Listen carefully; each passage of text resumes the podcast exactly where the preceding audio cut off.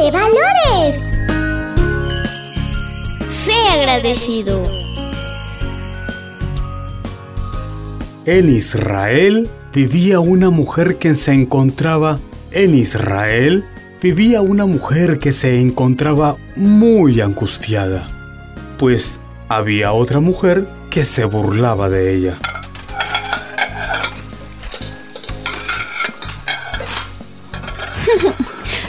Puedes tener hijos, en cambio yo sí tengo. Su nombre era Penina, que molestaba mucho a Ana y ella siempre se sentía triste. Un día, Ana se fue al templo. Querido Dios, me siento tan triste. Porque no tengo hijos. ¿Me darías uno, por favor? Ana oró y oró, y Dios la escuchó. Él respondió su oración ya que la había hecho de todo corazón. Un año después, sucedió lo que ella tanto esperaba.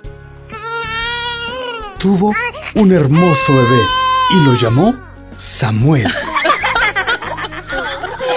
Ana agradeció a Dios todos los días por ese regalo tan especial. Gracias Señor por concederme ser madre. Gracias, amado Dios. Este pequeño será tu siervo.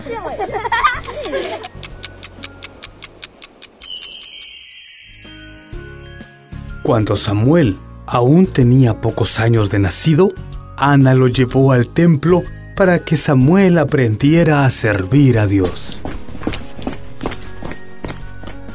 Ana visitaba a su hijo Samuel con frecuencia. Mira, te traje un abrigo nuevo, hijo. Gracias, mamita. Le llevaba meriendas especiales o ropa que él necesitara siempre a la medida cada vez que crecía. Gracias, mamá. Está muy lindo. Qué bueno que te gustó, mi pequeño. Doy gracias a Dios por ti. Lo alabo porque solo Él es bueno.